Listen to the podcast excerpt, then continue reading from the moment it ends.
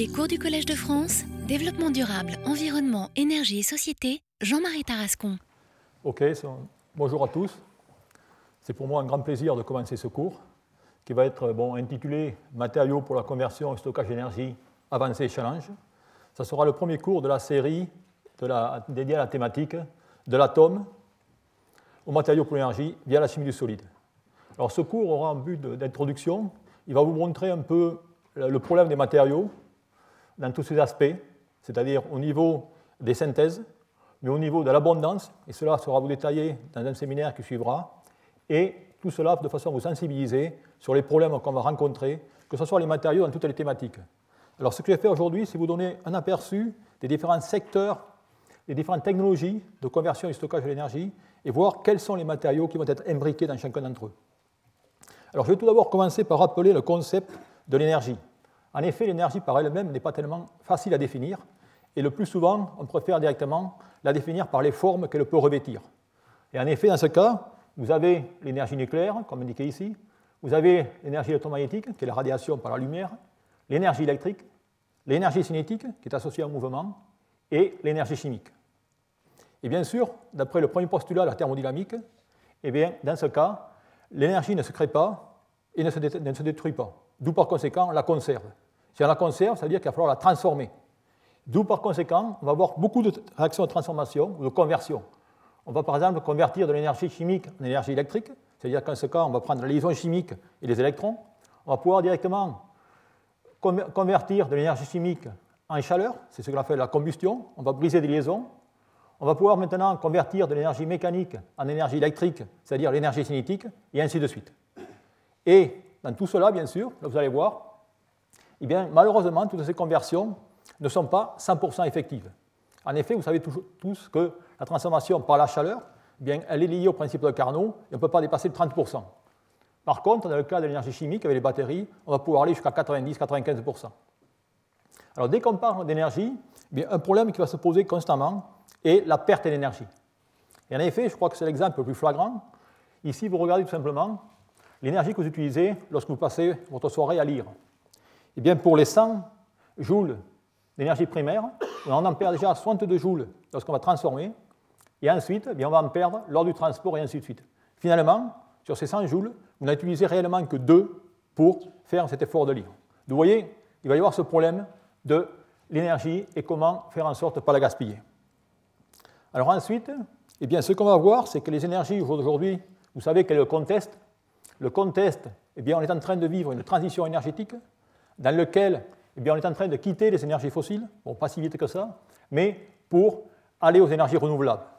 Et ces énergies renouvelables eh bien, sont celles du soleil, du vent, et ainsi de suite. Et pour cette transition énergétique, eh bien, il va falloir mieux savoir gérer finalement ces énergies renouvelables. Alors, quelles sont ces énergies renouvelables? Eh bien, elles sont indiquées ici. Et là aussi, je voudrais peut-être revenir dans l'histoire et vous montrer que le fait de réutiliser l'énergie renouvelable, ce n'est pas, pas, nouveau, parce qu'Arrhenius, déjà en 1922, écrivait Il devient nécessaire de trouver d'autres sources d'énergie afin que la civilisation du monde ne s'effondre pas lorsque les combustibles fossiles seront sur le point d'être épuisés. Et à la même époque, il avait bien cerné le problème en écrivant cela Elles ont le désavantage d'être distribuées à la surface de la Terre. Au contraire, les combustibles fossiles sont concentrés en lieu assez restreint, ce qui leur donne leur grande valeur. Donc voilà, si vous voulez, déjà, en 1922, les problèmes étaient posés. Alors, quel va être le problème? Je dirais c'est un problème à trois entrées. Trois entrées, d'abord, comme je l'ai mentionné, ces ondes d'énergie qui sont diffuses, qui sont intermittentes, d'où il va falloir régler ce problème, et ensuite, il va falloir faire cela dans le cas du développement durable, c'est-à-dire dans le cas de euh, l'aspect vert de tout cela. D'où, pour faire cela, puis, il va y avoir plusieurs technologies qui vont être les technologies de conversion, vous pouvez voir ici, photovoltaïque, thermoélectrique et éolien. je vais vous directement vous mentionner quels sont les matériaux imbriqués dans ces différentes technologies. Ensuite, les technologies de transport, dont je ne vais pas tellement toucher ici. Et ensuite, toutes les technologies de stockage, que sont l'électrochimie, le stockage chimique et également le stockage cinétique ou mécanique euh, via les volants tournants. Alors la question, c'est pourquoi finalement stocker toute cette énergie? Alors on parle beaucoup d'applications réseau et l'explication est indiquée ici. Vous avez tout simplement le cas du réseau français sur deux ou trois jours, et vous avez toute l'électricité qui est apportée par le nucléaire. Vous voyez ici, ensoleillé, toute l'énergie par le solaire, et en plus par le vent en gris. Maintenant, vous voyez que là, vous avez un excès d'énergie, et cela, il va falloir les traiter. Donc, par conséquent, il va falloir pouvoir être il va falloir stocker cela à l'échelle du mégawatt. À l'échelle du mégawatt pour tout simplement compenser les manques d'énergie que vous voyez durant la nuit et ainsi de suite. Voilà, si vous voulez, pourquoi il va falloir stocker cette énergie. C'est-à-dire, ce qu'on veut faire, c'est essayer directement de montrer l'importance de la stabilisation du réseau de façon à faire en sorte que toute l'énergie excédentaire qu'on a directement durant la journée, on puisse l'utiliser durant la nuit. Voilà, si vous voulez, ce que l'on va essayer de faire. Alors, pour regarder tout cela, eh bien, il y a différentes technologies de stockage. Je vais énumérer ici quatre, mais il y en a d'autres. Tout d'abord, celle qui est la plus utilisée, pomper l'eau en altitude, c'est ce qu'on appelle les steppes, et je reviendrai sur un seul transparent là-dessus. Ensuite, il y a euh, le gaz comprimé, comme indiqué ici. Il y a le volant d'inertie, où là, c'est tout simplement du stockage cinétique. Et enfin, l'énergie sous forme chimique, que sont les accumulateurs, les dispositifs électrochimiques. Donc, si vous voulez, c'est à travers toute cette énergie que je vais, tout simplement regarder. Alors, comme je vous l'avez dit, toutes ces technologies de stockage et de conversion eh bien, sont, dépendent de ces différents euh, types de technologies. Et toutes celles-ci sont limitées, je dirais, par les matériaux. On connaît les lois fondamentales de la physique pour le photovoltaïque, on connaît les lois fondamentales pour la chimie, mais on ne sait pas faire ça à grande échelle. Alors bien sûr, les matériaux sont essentiels pour leur performance, mais ils sont aussi stratégiques. Et je pense que vous allez avoir un exposé par la suite, mais déjà pour vous capturer pourquoi ils sont stratégiques, laissez-moi prendre cette petite histoire qui a eu lieu en 2010. En 2010, un Japonais arrête le capitaine d'un bateau chinois. Septembre 22 2010, la Chine bloque les envois de métaux terres rares au Japon. Juste deux jours après, tout est levé et tout est reparti dans l'ordre. Pour vous montrer finalement l'enjeu qu'ont les matériaux dans notre société. Cela vous est à montrer. Je vais maintenant directement vous présenter le plan de cet exposé que je voudrais traiter aujourd'hui. Ce que je voudrais traiter, c'est faire une rapide revue de l'état des matériaux dans les différents domaines.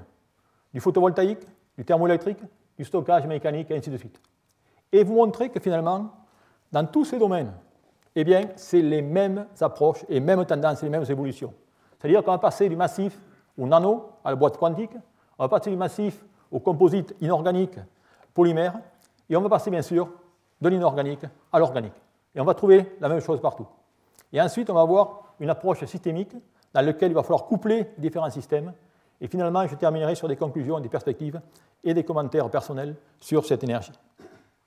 Alors commençons tout d'abord par l'énergie solaire ou les chaînes renouvelables. Si on regarde les différentes chaînes d'énergie renouvelable, vous avez ici la biomasse, l'hydroélectricité, l'éolien et le solaire. Et voilà finalement la consommation annuelle.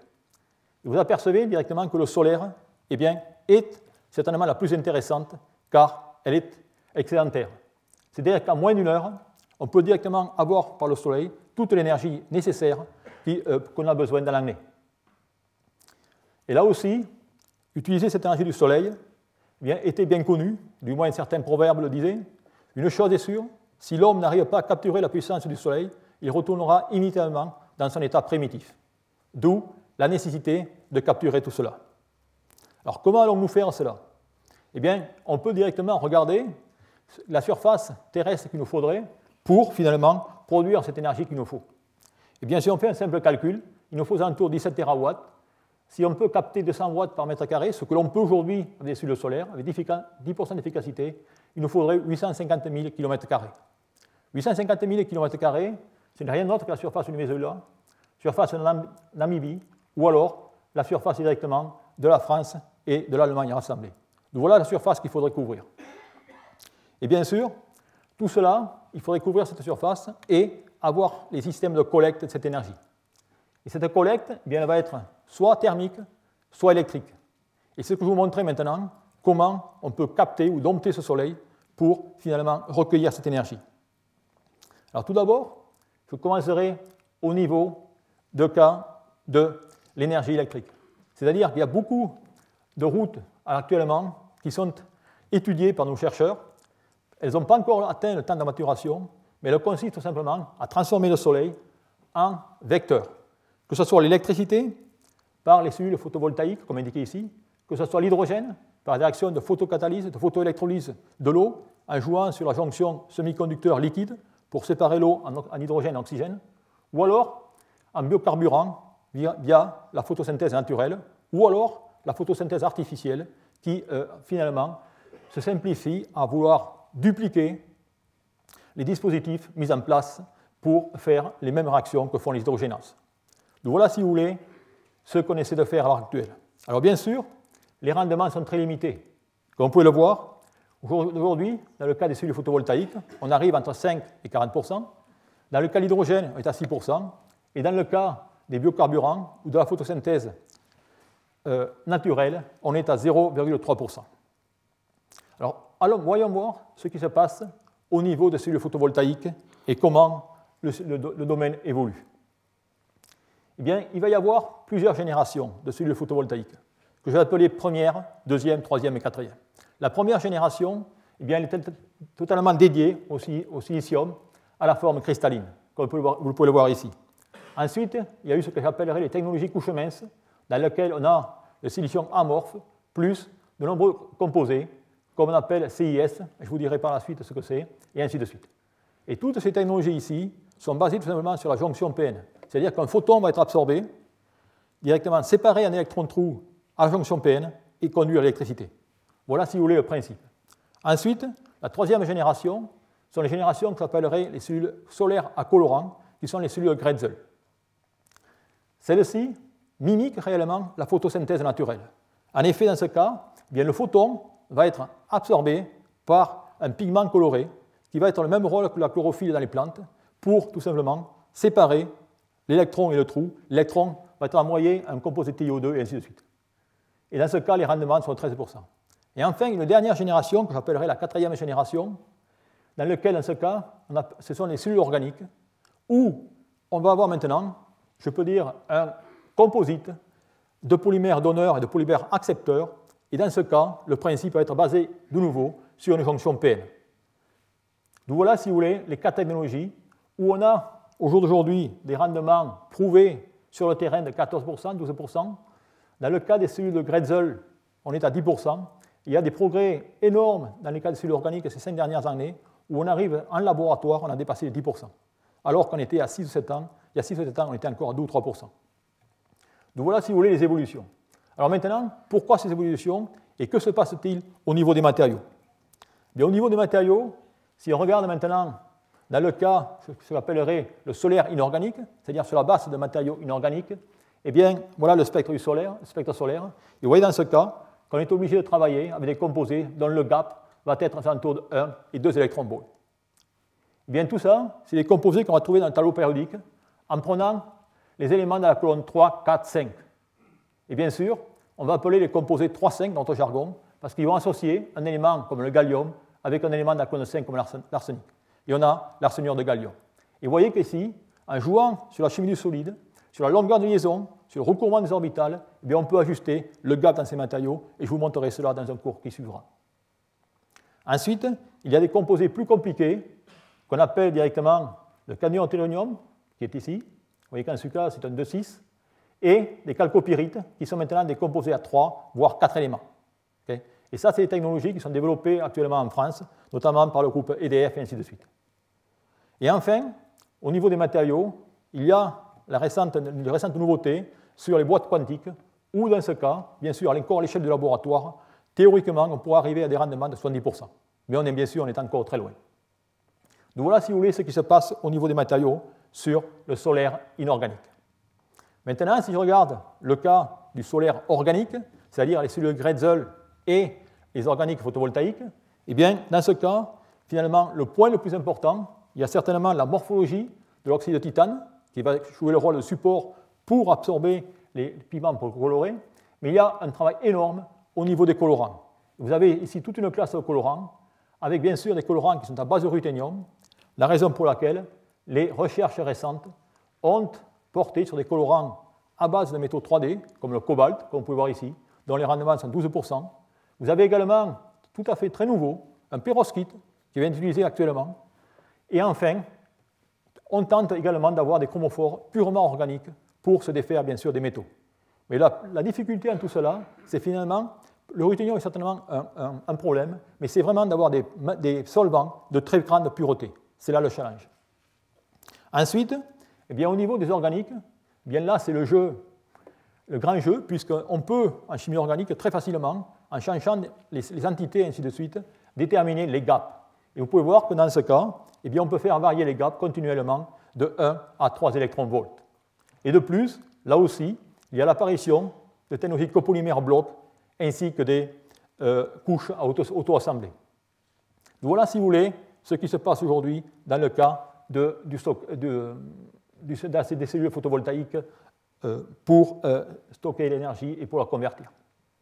maintenant, je vais passer au solaire thermique. Et dans le cas du solaire thermique, bien là aussi, il y a des progrès énormes avec des centrales, si on peut appeler des centrales électriques, qui sont basées sur la cheminée solaire, qui utilisent finalement la force d'un courant d'air ascendant, c'est-à-dire qu'en ce cas, vous chauffez, ici, vous allez augmenter la température de l'air, automatiquement, masse plus faible, vous allez avoir un courant très fort qui va passer dans les turbines et qui va générer l'électricité. D'où voilà ce que l'on peut faire avec des cheminées solaires. Ensuite, vous avez des tours solaires thermiques, comme indiqué ici, où dans ce cas, vous avez des miroirs qui vont chauffer un récipient d'eau, vaporiser et automatiquement engendrer des turbines pour avoir des générateurs d'électricité. Et les dernières, euh, les, dernières, installations qui ont lieu en Californie, où dans ce cas, bien, la nouveauté est la forme des miroirs. On va utiliser des miroirs cylindro-paraboliques, où on va dans ce cas eh bien, chauffer le, un canal à l'intérieur qui va être qui va comprendre un fluide caloporteur pour euh, assumer et pour amener la température à la valeur, à la valeur voulue. Donc voilà, si vous voulez, ce qui se passe aujourd'hui au niveau du stockage thermique. Alors la question, c'est là aussi, je vous ai montré comment on peut stocker l'électricité. Maintenant, comment pouvons-nous stocker cette chaleur? Et c'est là vraiment la difficulté de tout ce solaire thermique. Alors pour cela, eh bien, il va y avoir différentes options. Une option très simple, c'est-à-dire vous prenez un liquide, ce liquide, vous augmentez la température, eh bien, vous allez directement, dans ce cas, lui donner une certaine chaleur, une certaine énergie que vous allez pouvoir garder. Et c'est ce qu'on va appeler la chaleur sensible, dont la formule est indiquée ici.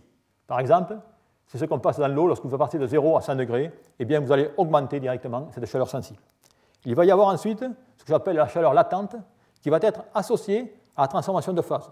C'est-à-dire vous allez directement d'un solide à un liquide, eh bien, dans ce cas, vous avez une réaction qui va être endothermique, automatiquement, vous allez emmagasiner de la chaleur que vous allez pouvoir restituer par la suite. Et enfin, il y a ce qu'il y a, il y a ce que j'appellerais la réaction chimique qui, dans ce cas, va produire d'énormes quantités d'énergie.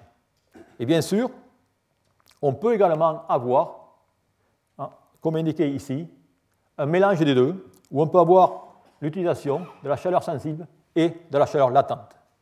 C'est-à-dire qu'on va dans ce cas augmenter la température et ensuite directement avoir une transition de phase. Et pour ce faire, ou pour cela, eh bien, on, peut avoir, on va utiliser tout simplement ces mélanges de sel, de nitrate de sodium, nitrate de potassium, comme indiqué ici, qui vont être, dans ce cas, liquides à des températures de 400 ou 500 degrés. Et ensuite, on va pouvoir directement les repasser au niveau de la transition pour récupérer finalement cette chaleur qui a été emmagasinée. et dans ce cas, bien sûr, ce qui est important, c'est de savoir quelle va être la puissance d'utilisation. Bien, cette puissance va être en fonction de la viscosité à l'état liquide et bien sûr de la conductivité thermique. Voilà, si vous voulez, ce qui va être important. Ensuite, bien, vous allez voir qu'on va évoluer vers des matériaux composites, où dans ce cas, on va utiliser des mélanges de polymères et de carbone ou de graphite à l'échelle nanométrique pour avoir un très bon transfert thermique. Et on utilise dans ce cas le graphite car il est très stable thermiquement et chimiquement, et de plus, il présente une grande conductivité thermique.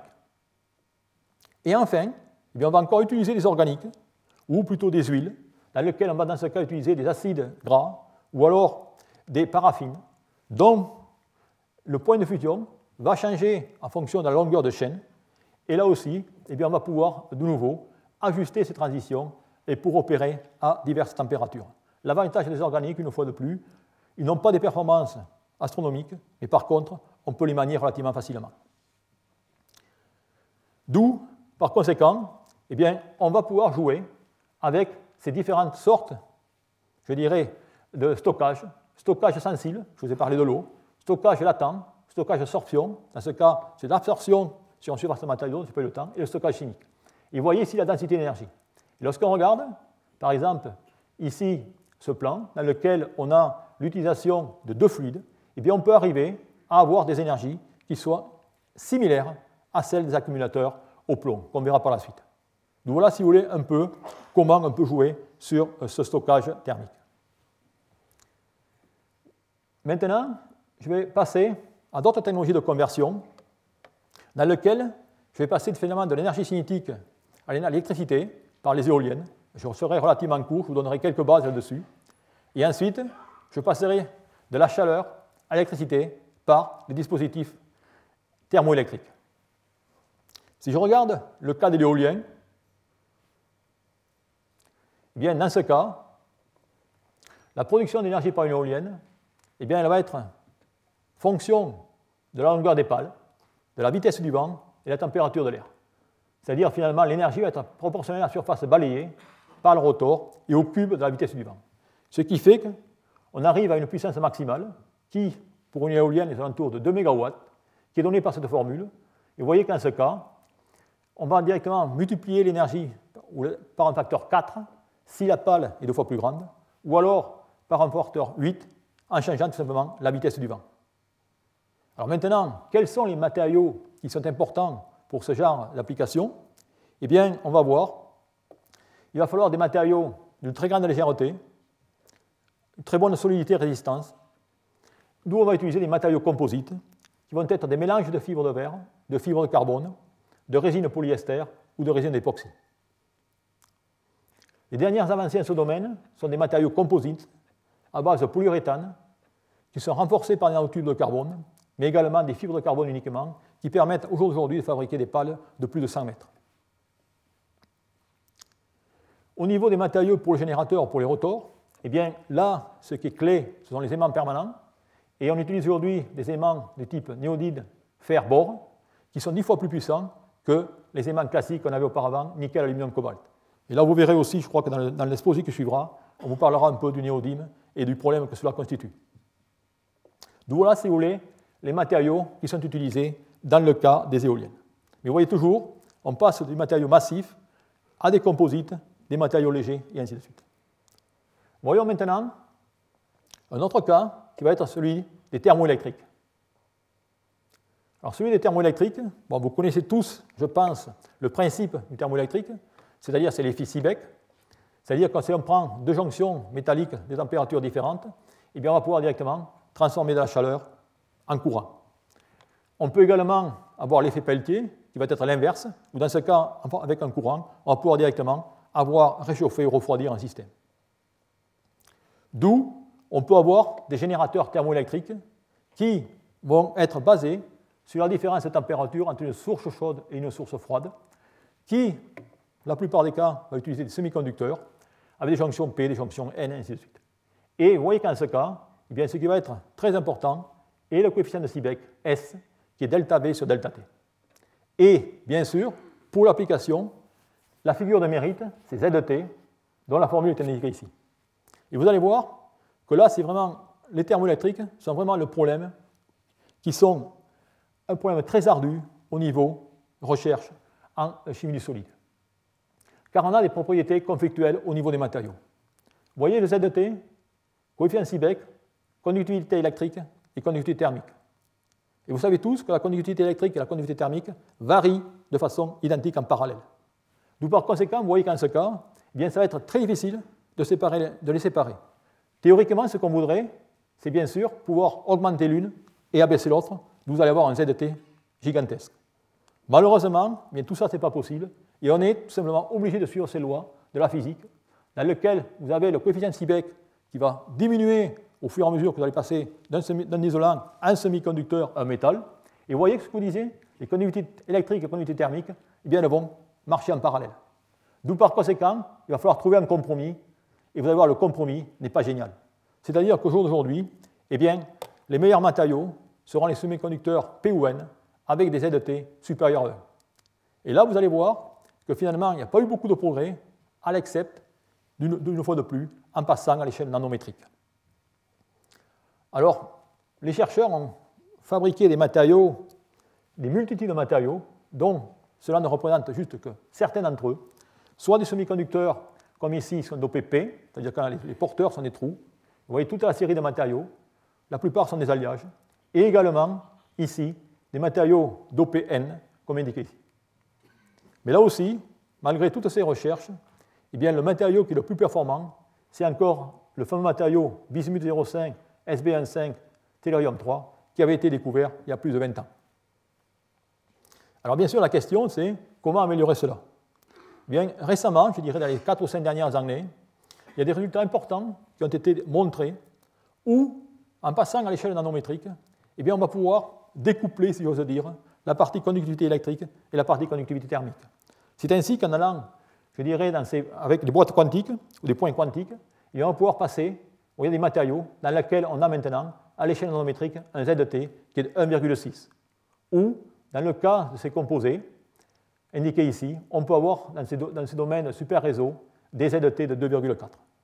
Et tout ça, bien parce que tout simplement, lorsqu'on passe à l'échelle nanométrique, eh bien, on va directement bloquer les phonons qui vont conduire la chaleur et également avoir les effets quantiques qui vont améliorer le flux d'électrons. Et ça, eh bien, ça a été utilisé, je dirais, de façon très astucieuse par un groupe de Berkeley qui, a, qui ont réussi à utiliser le silicium. En effet, le silicium, dont on utilise, ou on va utiliser certainement dans le domaine des accumulateurs, eh bien, en préparant des nanophiles de silicium, comme on peut voir ici, dans ce cas, on va bloquer par réflexion les phonons à l'intérieur de la fibre, tout en ayant les électrons. Et grâce à cela, eh bien, ils ont pu préparer ces genres de thermoélectriques, dont vous voyez ici que la conductivité thermique eh bien, décroît considérablement avec la taille. C'est-à-dire qu'en ce cas, on a pu découpler cette conductivité électrique et cette conductivité thermique. Eh bien, cela a conduit à la création d'une compagnie dans laquelle des composés avec un ZT qui est 100 fois supérieur à celui, attendez, 100 fois supérieur à celui du silicium massif, pas 100, 100 fois supérieur à celui qu'on avait, a pu être obtenu. Et cette compagnie, actuellement, est en train de commercialiser cette thermoélectrique sur la base de silicium nanophile. Alors vous voyez, là aussi, je vous ai montré le départ du massif. On est passé au nanométrique, on est passé à la boîte quantique, et finalement, qu'est-ce qui reste Comme une fois de plus, eh bien, les polymères. Eh bien oui, c'est ce que la plupart des chercheurs font de nos jours. On va maintenant utiliser des polymères pour préparer ces, ces thermoélectriques. Alors pourquoi? Eh bien, Les polymères, dont vous avez ici le polypyrrole, le polyalinine ou le polythiophène, eh bien, ont la propriété qu'on peut les doper et on peut les rendre conducteurs. D'où il y a une conductivité électrique. Ici, maintenant, je représente le cadran dans lequel je, mets la conductivité électrique et la conductivité thermique. Mais vous voyez finalement que ces polymères tombent dans le bon cadran. D'où pas mal de matériaux sont actuellement développés avec les avantages de la flexibilité, qui est liée tout simplement au polymère, de la légèreté, de la facilité de mise en forme et de la, toxicité, qui est moindre que la plupart des matériaux dont je vous ai mentionné, qui sont à base de tellurium et ainsi de suite. Et de nos jours, les meilleures performances par ces matériaux sont obtenues directement avec le polystyrène sulfonate indiqué ici, mélangé avec du polyéthylène dioxyde comme indiqué ici. Et dans ce cas, regardez, le ZT n'est pas supérieur à 1, on a un ZT de 0,42, mais l'avantage ici, c'est qu'on a des matériaux qu'on peut préparer à la grande échelle de façon relativement simple et à bas coût. Vous voyez, voilà directement ce qui se passe au niveau du euh, stockage, au niveau, excusez-moi, de la conversion thermoélectrique, c'est-à-dire de chaleur en euh, électricité. Je voudrais maintenant quitter ces transformations de conversion pour passer réellement au stockage. Et au niveau du stockage, eh bien, je voudrais mentionner je voudrais directement balayer, si je peux dire, trois types de stockage. Le stockage hydro, les volants tournants et les dispositifs électrochimiques. Alors les stockages hydro, je n'ai pas grand-chose à dire au niveau des matériaux, si ce n'est presque que du ciment. Mais il y a quand même un message important que je voudrais passer ici. Alors voilà directement le stockage hydro, c'est-à-dire qu'en ce cas, eh bien, on va tout simplement utiliser deux réservoirs et on va tout simplement pomper l'eau de l'un à l'autre pour récupérer l'énergie. Alors vous allez avoir des turbines, ainsi de suite. Et voilà le système. Alors là, je voudrais vous attirer l'attention sur un simple calcul. Le calcul est le suivant. Si je fais un calcul, finalement, de l'énergie que je récupère, eh bien, je fais tout simplement ce simple calcul, gravité, ainsi de suite, j'arrive tout simplement à 3 Wh par tonne, c'est-à-dire à 0,003 Wh par kilo. Et pourtant, c'est le stockage de masse qu'on utilise ici. Et ça, le message, eh bien, c'est tout simplement que parfois, la densité d'énergie n'est pas du tout primordiale. Ce qui est plus important, eh bien, c'est d'autres paramètres tels la sécurité, le coût capitalisé par cycle, la facilité d'utilisation, le coût de maintenance, mais également la, facilité de, faire ça à grande échelle, car on peut faire des volumes gigantesques. D'où voilà, si vous voulez, ce qui est en train de se répandre. Et bien sûr, une limitation de cela, c'est qu'on n'a pas partout en France des sites géographiques pour pouvoir construire ce qu'on appelle ces steps. Le deuxième type de stockage est le volant tournant. Alors, les volants tournants, c'est quoi? Ce n'est rien d'autre qu'une batterie mécanique, où on va maintenant jouer sur l'énergie cinétique. C'est-à-dire, vous prenez un axe, vous mettrez directement un cylindre, vous faites tourner, vous récupérez cette énergie cinétique. Vous la récupérez, vous avez directement la formule indiquée ici, dans laquelle vous avez finalement le moment d'inertie J qui va être important. La vitesse, la vitesse directement de, rotation, et ainsi de suite. Maintenant, un simple exemple. Qu'est-ce qu'on pourrait récupérer? Mais attendez, la Terre tourne. Est-ce qu'on pourrait récupérer l'énergie de la Terre? Essayons de faire le calcul. Bien, si on fait ça, j'applique la formule. voilà, tous les chiffres sont indiqués ici. On aurait pour 40 milliards d'années de réserve. OK? Simple calcul. Bien sûr, là aussi, on ne peut pas le faire. Mais qu'est-ce qu'on peut faire? Eh bien, on va tout simplement regarder, on va tout simplement être modeste, utiliser un simple disque et voir comment ou quelle sorte d'énergie on peut récupérer. dans ce cas, on va utiliser ce disque indiqué ici, avec la formule que je vous ai mentionnée ici, et qu'est-ce qui va être important au niveau des matériaux? Eh bien, ça va être tout simplement la résistance mécanique du matériau, c'est-à-dire sa résistance à la rupture, et également sa masse volumique, car vous voyez qu'elle rentre ici au dénominateur. Alors maintenant, eh bien, si je veux calculer la densité d'énergie massique que je vais récupérer, vous voyez qu'en ce cas, il va y avoir l'importance de nouveau de la résistance à rupture et on voudra directement des faibles densités. Alors là aussi, quels sont les matériaux qu'on va utiliser? Bien, ils sont nombreux, vous allez voir, on va encore évoluer vers les composites. Voilà, si vous voulez, une série de matériaux dans laquelle vous avez un genre de polymères, des fibres de carbone avec des résines, des fibres de verre. On retrouve presque les mêmes matériaux qu'on a vus, si vous voulez, dans les pales des éoliennes. Bon, on peut faire des calculs. Inutile d'aller dans tous ces chiffres. Il n'y en a qu'un que je mentionne ici. C'est que, par exemple, si je prends un disque de 20 cm de diamètre, de rayon, pardon, extérieur de 25, hauteur de 40, eh bien, je peux obtenir densité d'énergie de 148,7 Wh par kg. Et là, c'est finalement à peu près ce qu'on peut obtenir au jour d'aujourd'hui, peut-être un peu moins, que dans les cas des technologies ion-lithium dont je vais vous parler par la suite. D'où on peut avec ces systèmes, obtenir ce genre d'énergie. Par contre, la difficulté, eh bien, c'est qu'il y a des problèmes de sécurité, ainsi de suite. Alors maintenant, lorsqu'on regarde finalement comment on construit ces systèmes, comment ils fonctionnent, eh bien, on peut voir, si on suit la formule ici, voilà le système. Vous voyez que maintenant, si je fixe ma vitesse angulaire, mon rayon, ma densité, eh bien, dans ce cas, je n'ai plus qu'une variable qui va être que la masse. D'où par conséquent, je n'ai pas tellement de choix, je suis obligé de partir en troisième dimension. Et c'est la raison pour laquelle tous ces volants tournants sont tout simplement en hauteur.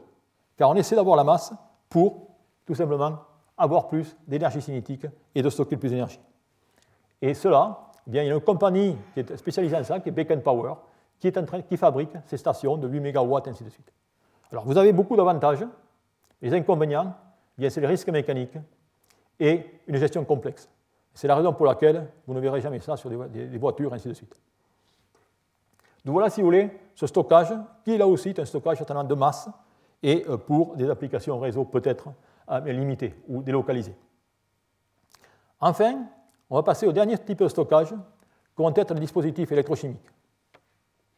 Alors, dans le cas de ces dispositifs électrochimiques, eh bien, dans ce cas, je vais avoir euh, certains, certains appareils que, vont, que je vais directement déterminer. Alors, pourquoi ce stockage électrochimique? Bien ici, je vais vous donner un, plot de Ragon dans lequel je mets la puissance en fonction de l'énergie. C'est-à-dire, en ce cas, je mets l'accélération en fonction de l'autonomie. Et on va voir différents dispositifs. Parmi ces différents dispositifs, bien, on a les supercondensateurs, dans lesquels, en ce cas, bien, le stockage va se faire par une absorption de molécules à la surface de matériaux qui vont être principalement des carbones ou alors des oxydes, on verra par la suite. Ensuite, à l'extrême, bien, il y a ce que j'appellerais les piles à combustible. Les piles à combustible, finalement, c'est l'électrolyse inverse de l'eau, où dans ce cas, eh il va y avoir un apport continu de combustible. Dans ce cas, vous voyez, on va avoir tout simplement une grande autonomie, mais une faible puissance. Alors que dans le cas du supercondensateur, on avait une grande puissance, une faible autonomie. Et entre ces deux, eh on va se trouver les systèmes qu'on appelle les accumulateurs ou les batteries, qui sont les batteries au plomb et d'autres types de batteries qu'on va voir par la suite. Donc voilà, si vous voulez, les trois systèmes électrochimiques qu'on peut utiliser pour faire tout simplement du stockage de l'énergie. Alors je vais vous montrer un peu qu'est-ce qui se passe dans ces différents secteurs. Je vais commencer dans le cas des piles à combustible. Les piles à combustible, c'est un vaste domaine dans lequel vous avez de nombreuses technologies.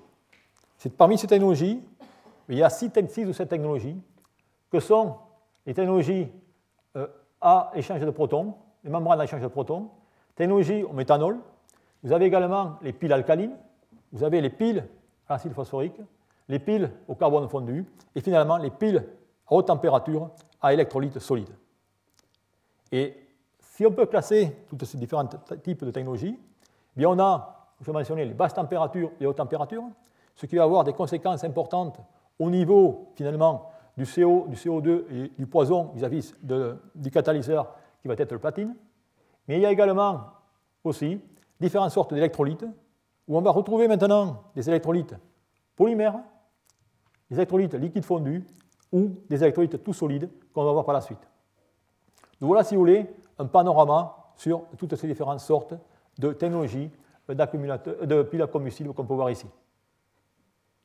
Alors si on regarde certaines d'entre elles, je ne vais pas bien sûr repasser toutes ces technologies en revue, je vais juste mentionner là aussi certaines d'entre elles pour montrer où va la recherche et qu'est-ce qui se passe. Alors je vais prendre d'abord le cas des cellules tout simplement à protons ou à polymères, où dans ce cas, eh toute la recherche est dédiée à remplacer le nafion, qui présente des limitations d'abord au niveau conduction ionique, mais également au niveau coût. Et c'est la raison pour laquelle des polymères avec des motifs NH sont préparés, donc on peut voir ici le polybenzimidazole, qui présente une conductivité ionique aux alentours de 10-2 à 10-3 Siemens par centimètre à 120 degrés C. Il y a également d'autres progrès où, une fois de plus, on va former dans ce cas des copolymères organiques inorganiques. C'est-à-dire que dans ce on va former un réseau et avec une scission de la chaîne alkyl-glycol par des protons solvatés, et eh on va former tout simplement ces euh, blocs copolymères indiqués ici. Et dans ce cas, on peut obtenir des conductivités aux alentours de 10 puissance moins 4, ce qui est important à 160 degrés C, c'est-à-dire qu'en ce cas, eh on peut travailler tout simplement avec de très grande pression de vapeur d'eau. D'où, euh, voilà, si vous voulez, les challenges qu'on a dans ces domaines, où, une fois de plus, on essaie de dessiner de meilleurs polymères avec de meilleures conductions ioniques. Au niveau des euh, piles tout solides, eh bien là, les challenges vont se trouver directement au niveau des matériaux inorganiques, où on essaie dans ce cas de trouver de meilleurs conducteurs ioniques. Ici, vous avez de la zircone stabilisée à l'yttrium, donc vous avez une conduction d'oxygène. On va utiliser comme cathode ou comme anode, excusez-moi ici, des mélanges, j'appellerais une composite, où on va avoir dans ce cas de l'yttrium, toujours pareil, ou de la zircone d'opérlitrium avec des particules nickel nanométriques, ce qu'on appelle les cermètres. Et dans ce cas, on est une fois de plus en train de regarder les composites. Et enfin, au niveau de la cathode, comme on peut le voir ici, eh on va utiliser des perovskites dans lesquels il y a une très grande mobilité de l'oxygène, puisque ces matériaux sont, comme on peut le voir ici, non stoichiométrie en oxygène. D'où voilà, si vous voulez, ce qui se passe au niveau des piles à combustible à l'heure actuelle, en essayant de développer, dû au fait que ces systèmes ont des difficultés de dilatation des matériaux à haute température, on essaie de développer des systèmes à mi-température, utilisant à la fois l'aspect polymère et l'aspect solide, en, développant des conducteurs protoniques maintenant, et ainsi de suite. au niveau du supercondensateur Eh bien, dans ce cas, tous les supercondensateurs, ou la plupart, fonctionnent sur le principe à double couche, en utilisant des carbones comme, je dirais, anode ou cathode, je dirais positif ou négatif, ce serait mieux. Et dans ce cas, eh bien, là aussi récemment, des progrès importants ont été réalisés en passant à l'échelle nanométrique, c'est-à-dire en réalisant des carbones nanoporeux, comme indiqué ici. Alors cela a été réalisé par la réaction indiquée ici, où on prend du carbure titane, que l'on va dans ce cas réagir avec du, du, CL2 à haute température pour obtenir le composé TiCl4 et un carbone. Et dans ce cas, vous avez un carbone simplement qui va être rempli de porosité, car vous avez sorti les atomes de titane. Et en fonction de la température, des degrés de traitement, eh bien, on peut obtenir tout simplement des nanoporosités de tailles différentes, et ainsi de suite. Bien, grâce à ça, ce qui a été, je dirais, une révolution dans ce domaine, eh bien, des chercheurs ont pu montrer une augmentation exacerbée de la capacitance de ces matériaux. Vous voyez ici, lorsqu'on passe à des dimensions relativement nanométriques, aux alentours de 0,8 angstrom ou 0,9 angstrom, eh bien on a des capacitances gigantesques qui peuvent passer à 180 à 190 farads par gramme. Et tout cela vient, vient des mécanismes d'absorption dont de nombreux modèles théoriques tentent d'expliquer aujourd'hui. Donc voilà, si vous voulez, les avancées dans ce domaine. Ensuite, eh bien, toujours pareil, on va voir qu'on va passer maintenant de l'inorganique à l'organique, et on peut passer du carbone à des polymères, dont je vous ai mentionné par avant, le polythiophène, polypyrrole, qu'on peut également utiliser comme supercondensateur. On va utiliser aussi des oxydes, ou dans ce cas, eh bien, ces oxydes, on va appeler ça des pseudo-supercapaciteurs, pour la bonne et simple raison qu'ils vont, avoir, ils vont coupler la réaction de double couche et la réaction de Faraday. Et on va pouvoir, dans ce cas, euh, préparer toute, une série de matériaux. Et l'avantage de l'organique par rapport à l'inorganique, eh bien, là aussi, ça va être des baisses en coût et des fiabilités à long terme. Alors, qu'est-ce qui se passe dans ce domaine?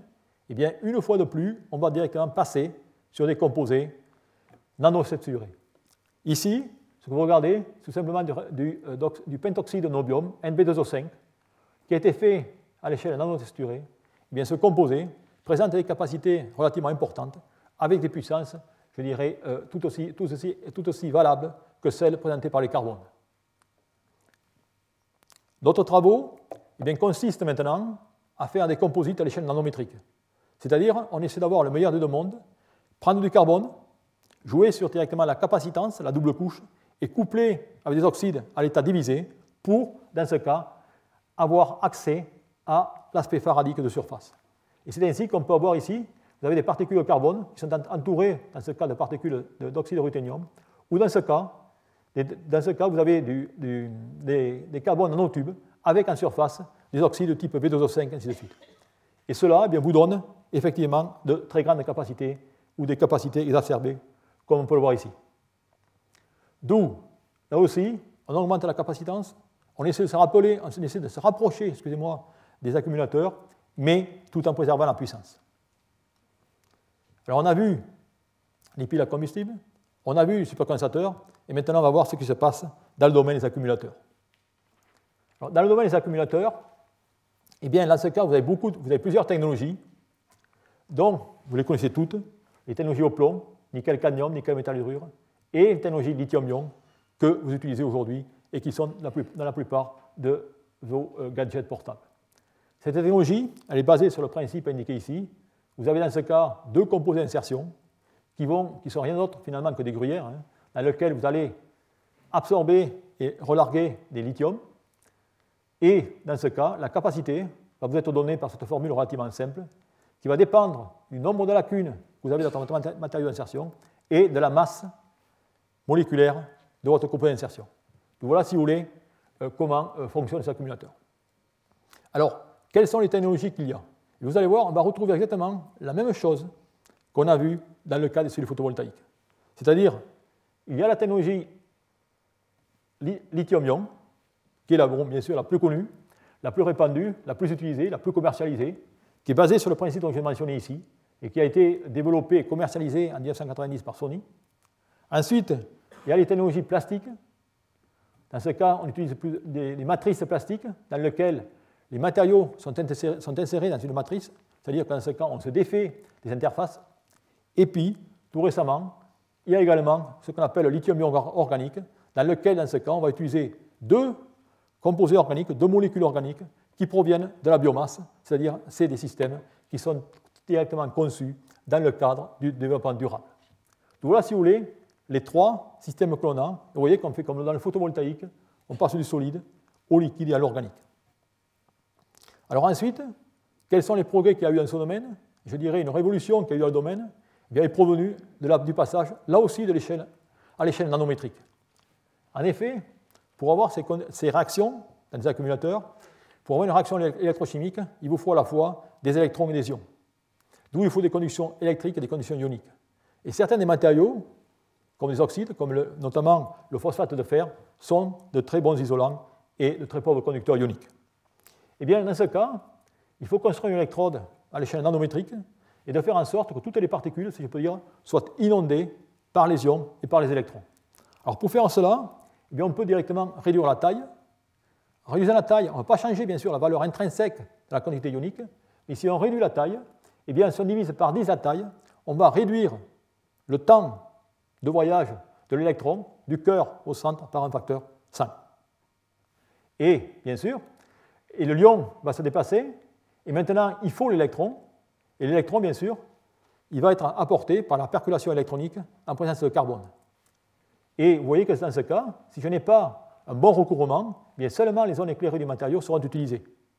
Donc pour avoir une bonne percolation, bien dans ce cas, je vais être obligé, comme vous pouvez le voir ici, de déposer autour de ces particules des couches nanométriques de carbone pour assurer la percolation électronique. Donc voilà, si vous voulez, ce qui s'est passé dans le domaine, et toute une quantité de matériaux qu'on avait délaissés jusqu'à maintenant, eh bien, on a pu les utiliser. Et je crois que l'exemple le plus flagrant, eh c'est l'exemple du phosphate, lithium phosphate de fer, où c'est un matériau qui a de cela 15 ans, on le connaissait puisque c'est un minéraux, c'est un, minerai, et on l'avait délaissé. Vous voyez que dans ce cas, les capacités étaient relativement faibles. On ne pouvait sortir que 0,4 ou 0,5 lithium par lithium PO4. Mais grâce à cette astuce, cette double astuce de passer à l'échelle nanométrique pour, dans ce cas, eh bien, réduire le temps de diffusion des ions, et avec l'enrobage de carbone pour avoir la percolation électrique, on a pu obtenir dans ce cas des performances ou avoir accès finalement à la capacité totale du matériau. Et ces technologies qui ont été commercialisées en 2006, et cette technologie aujourd'hui, elle est commercialisée par beaucoup de fabricants de batteries, et c'est la technologie la plus prisée, ou presque, pour le développement du véhicule électrique. Un autre exemple, je dirais notoire, dans le domaine, a été les électrodes de silicium. Rappelez-vous, je vous ai mentionné que le silicium à l'échelle nanométrique, en tant que nanophile, avait été utilisé pour euh, les euh, thermoélectriques. Et eh bien là aussi, il y a eu des travaux énormes en passant au silicium nanométrique, ou alors nanophile, comme on peut voir ici. Et grâce à cela, eh bien, on a pu faire cycler des électrodes de silicium. Le problème était, dans ce cas, c'est que lorsque vous avez le silicium, vous pouvez y rentrer 4 lithiums. Et automatiquement, la structure va se dégrader, se dégrader et vous allez perdre la percolation électronique. Maintenant, si vous passez à l'échelle nanométrique, toutes les forces associées à cette intercalation vont être relarguées en surface et vous pouvez faire cycler ces matériaux. Et c'est la raison pour laquelle, c'est une technologie qui a été développée ou mise au point par Sony par la Nexelion en 2005, mais pas sur des siliciums, sur de l'étain. Et ensuite, les chercheurs ont essayé de développer ça sur le silicium. Là aussi, je ne dis pas que tout a été résolu, puisque nombreux fabricants prétendent qu'ils vont commercialiser ça dans le futur, mais chacun euh, repousse, si je peux dire. Il y a encore des difficultés, mais voilà directement ce qu'a pu apporter, si je peux dire, euh, l'aspect nanométrique à cette chimie euh, et à ces accumulateurs au lithium. Alors maintenant, si on regarde dans ce cas des accumulateurs, eh il y a beaucoup de technologies qui sont en état de développement. Vous avez ici la technologie lithium-air, dont je suis sûr que beaucoup d'entre vous ont entendu parler, car celle-ci pourrait vous produire théoriquement des densités d'énergie dix fois supérieures au lithium-ion. Mais là aussi, il y a encore beaucoup, beaucoup, beaucoup de verrous à lever. Mais, de nouveau, pourquoi cette technologie refait surface? Eh bien, là aussi, ça provient tout simplement du passage à l'échelle nanométrique. On a pu faire des électrodes avec des catalyseurs supportés par des tissus de carbone permettant de tout simplement dissocier et l'oxygène et ainsi de suite. Vous avez les technologies au soufre, les technologies sodium-ion qui sont finalement basées sur le même principe que la lithium-ion, à la seule différence que le sodium est plus gros que le lithium, mais il est beaucoup plus abondant et, beaucoup, bon marché. Ensuite, vous avez les technologies sodium aux températures, les technologies tout solides, où là, eh bien, elles ont été justement limitées à des couches minces 2D ou 3D. Aujourd'hui, on essaie de faire des électrodes épaisses qui pourraient marcher en tout solide. Et finalement, un vieux système qui refait surface, ce qu'on appelle les batteries à flux circulant, dans lequel maintenant, vous n'avez pas, comme dans le cas des batteries, des électrodes solides, mais vous avez ce qu'on appelle des électrolytes anolytes. Tout ça, c'est des solutions qui vont tout simplement passer l'une en face de l'autre pour avoir les, tout simplement les, réactions redox et ainsi de suite. Ce n'est rien d'autre que votre cœur. Vous avez directement deux flux en sens inverse qui vont passer. Mais bien sûr, aucune de ces technologies encore n'a encore atteint l'état de maturation. Et peut-être que le lithium soufre est le plus près, mais c'est à voir et c'est à démontrer. Donc voilà, si vous voulez, un peu une revue de tous ces matériaux que je voulais mentionner. Alors maintenant, si j'essaie de comparer finalement toutes ces technologies en termes de coût, ainsi de suite, par euh, coût par kilowatt, eh bien, je représente ici tout simplement le coût du stockage par cycle avec les différentes technologies dont j'ai mentionné. Vous avez le pompage hydro, vous avez le thermique, le volant d'inertie, les supercondensateurs, redox flow, ainsi de suite. Et vous voyez qu'en ce cas, c'est finalement l'hydro, comme je l'ai mentionné, malgré ces 0,003 Wh par kilogramme, qui est le plus utilisé et, et encore, il sera le, plus utilisé pendant long moment. Car pour tous ceux qui ont ces applications réseau, ce qui est très important, c'est le coût, mais également sans maintenance.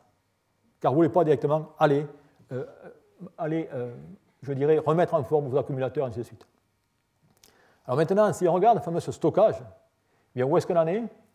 Eh bien, tout d'abord, il faut que vous réalisiez que je vous parle du stockage, mais qu'au jour d'aujourd'hui, on ne stocke que 95%, on stocke, excusez-moi, que 5% d'énergie primaire.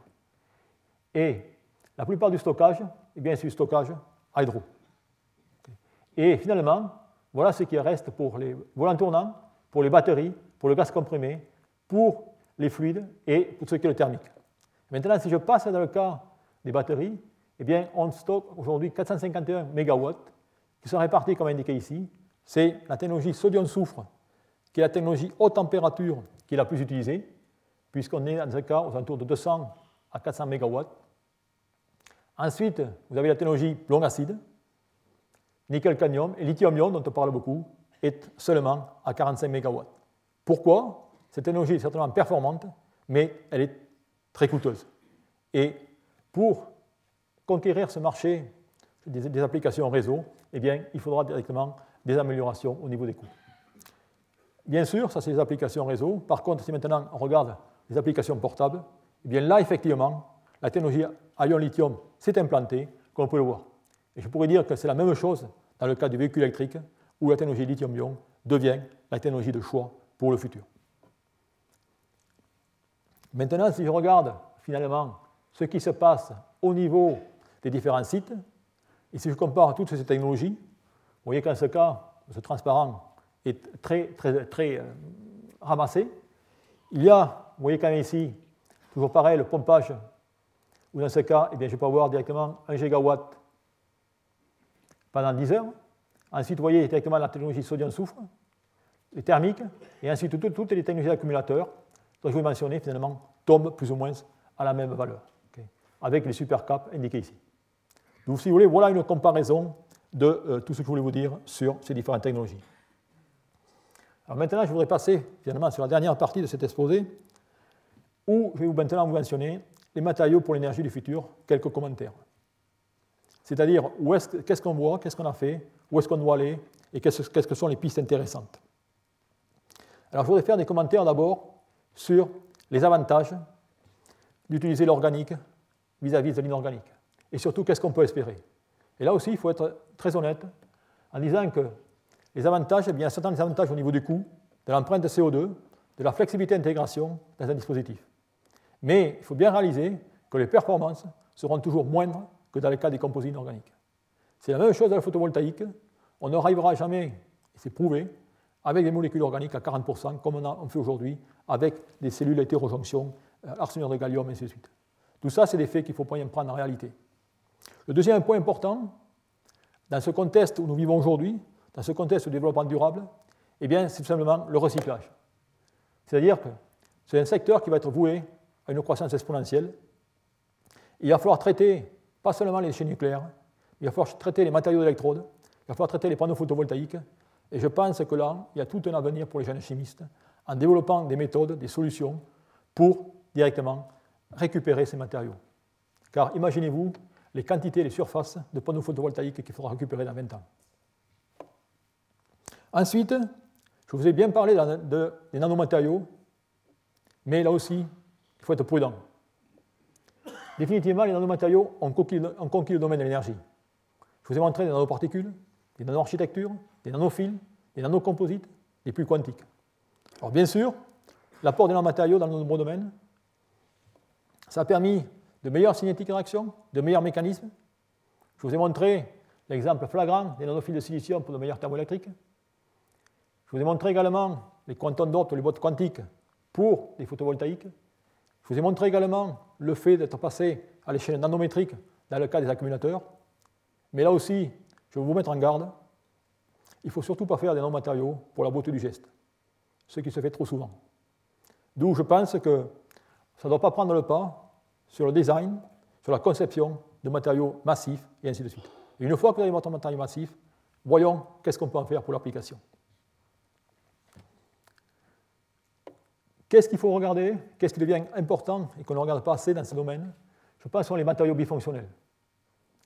Il faut jouer sur l'élaboration de particules intelligentes, c'est-à-dire particules cœur-couronne ou particules à gradient, dans lesquelles, dans ce cas, on peut finalement avoir deux ou trois propriétés du même matériau. C'est-à-dire que dans ce cas, on peut, dans un, domaine, dans ce domaine de l'électrode, on peut avoir la capacité par le cœur de la particule et on peut avoir la stabilité thermique ou électrochimique par la surface. Et là aussi, de nouveau, tous ces jeux doivent se mettre en route. Il faut combiner les propriétés, propriétés redox, propriétés optiques. Par exemple, si on prend pas mal de matériaux pour l'organique, vous avez ces cycles électrochimiques dans lesquels vous avez ces vagues d'oxydoréduction qui sont séparées de 1 ou 2 électronvolts. Ça veut dire qu'en ce cas, eh on peut jouer là-dessus et utiliser ces deux vagues pour faire des actions d'oxydation-réduction et de faire des accumulateurs sans lithium. Et là aussi, je pense que c'est un challenge. Il y a également des matériaux qu'on voit dans tout le domaine. Vous prenez le, TiO2, c'est des matériaux qu'on utilise dans les accumulateurs, réaction redox. On va l'utiliser directement pour l'électrolyse de l'eau. On va l'utiliser pour les photovoltaïques dans les cellules Gretzel. C'est des matériaux qui ont l'avantage d'avoir plusieurs fonctions. Donc pourquoi pas les réunir et les coupler dans un même système. Donc tout ça pour vous dire eh bien, que c'est la chimie solide, cette science évolue beaucoup. Et au niveau des matériaux, eh bien là tiens, je tiens à insister qu'il y en a toujours des nouveaux matériaux, mais il faut les chercher, ils existent, et tout simplement, c'est tout simplement d'être plus audacieux et plus imaginatif et laisser les traditions et explorer d'autres routes. Et ce qui est très important, je crois que c'est un changement drastique dans notre domaine aujourd'hui, c'est l'approche systémique. C'est-à-dire, laissons un peu, ou du moins, gardons-le dans l'esprit, cet tétraèdre, on l'aime bien cristallo, structure, propriété, performance, élaboration, c'est bien directement pour un matériau, mais ce matériau, il va falloir l'intégrer.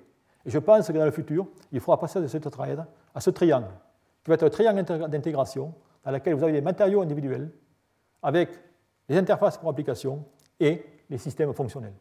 Et c'est ça dont le futur est fait. D'où quelques exemples. Eh bien, ce que j'insiste, c'est qu'il faut faire de l'intégration. Faire un matériau par lui-même ne sert à rien. Il faut d'abord l'intégrer dans un accumulateur. Et même un accumulateur, vous n'êtes pas au bout de la, route. Il va falloir directement avoir tout le procédé en chaîne qui va du matériau à son application.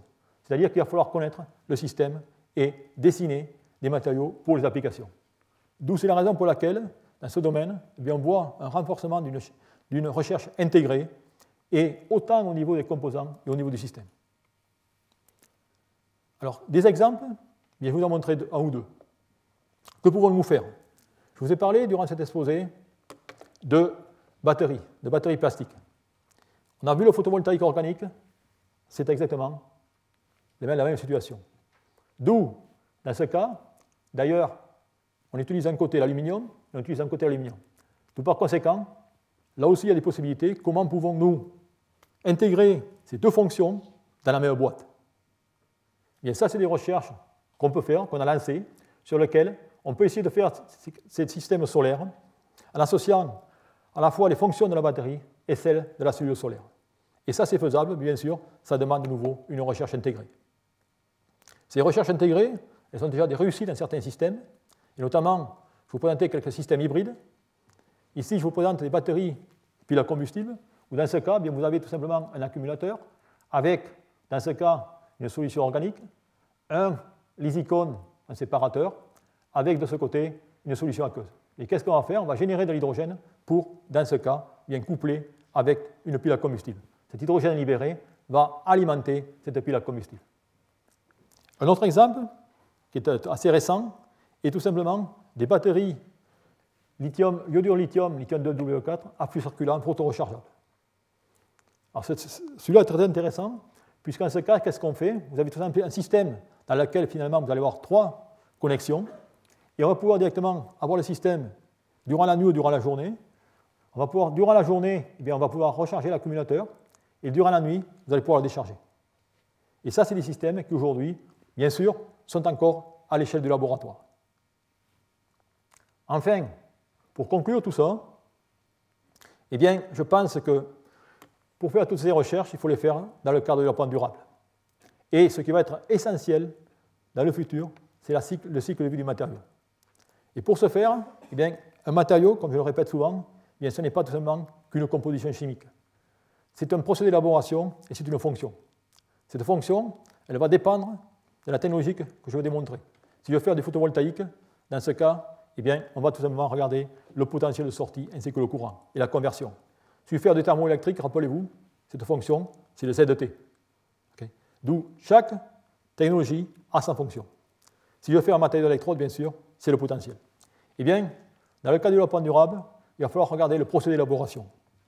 Eh bien, pour le coût du matériau, dans le futur, il faudra un effort considérable pour tout simplement descendre à des procédés basse température, c'est-à-dire des méthodes de chimie douce qui marient l'économie des atomes avec l'empreinte minimale en CO2 et voir dans ce cas des approches bio-inspirées, ainsi de suite. Au niveau des matériaux, et au niveau du choix des matériaux, dans ce cas, il faudra aller dans le tableau périodique et voir les éléments qui sont les plus abondants et les moins coûteux. Généralement, abondants et moins coûteux, ça va de pair. Et ça, je pense, je ne vais pas aller plus loin là-dedans, puisque je pense que vous allez avoir un excellent exposé qui va vous montrer directement quels sont les matériaux qu'il faudra utiliser dans le futur, où on a de chances de trouver des bons composés, et ainsi de suite.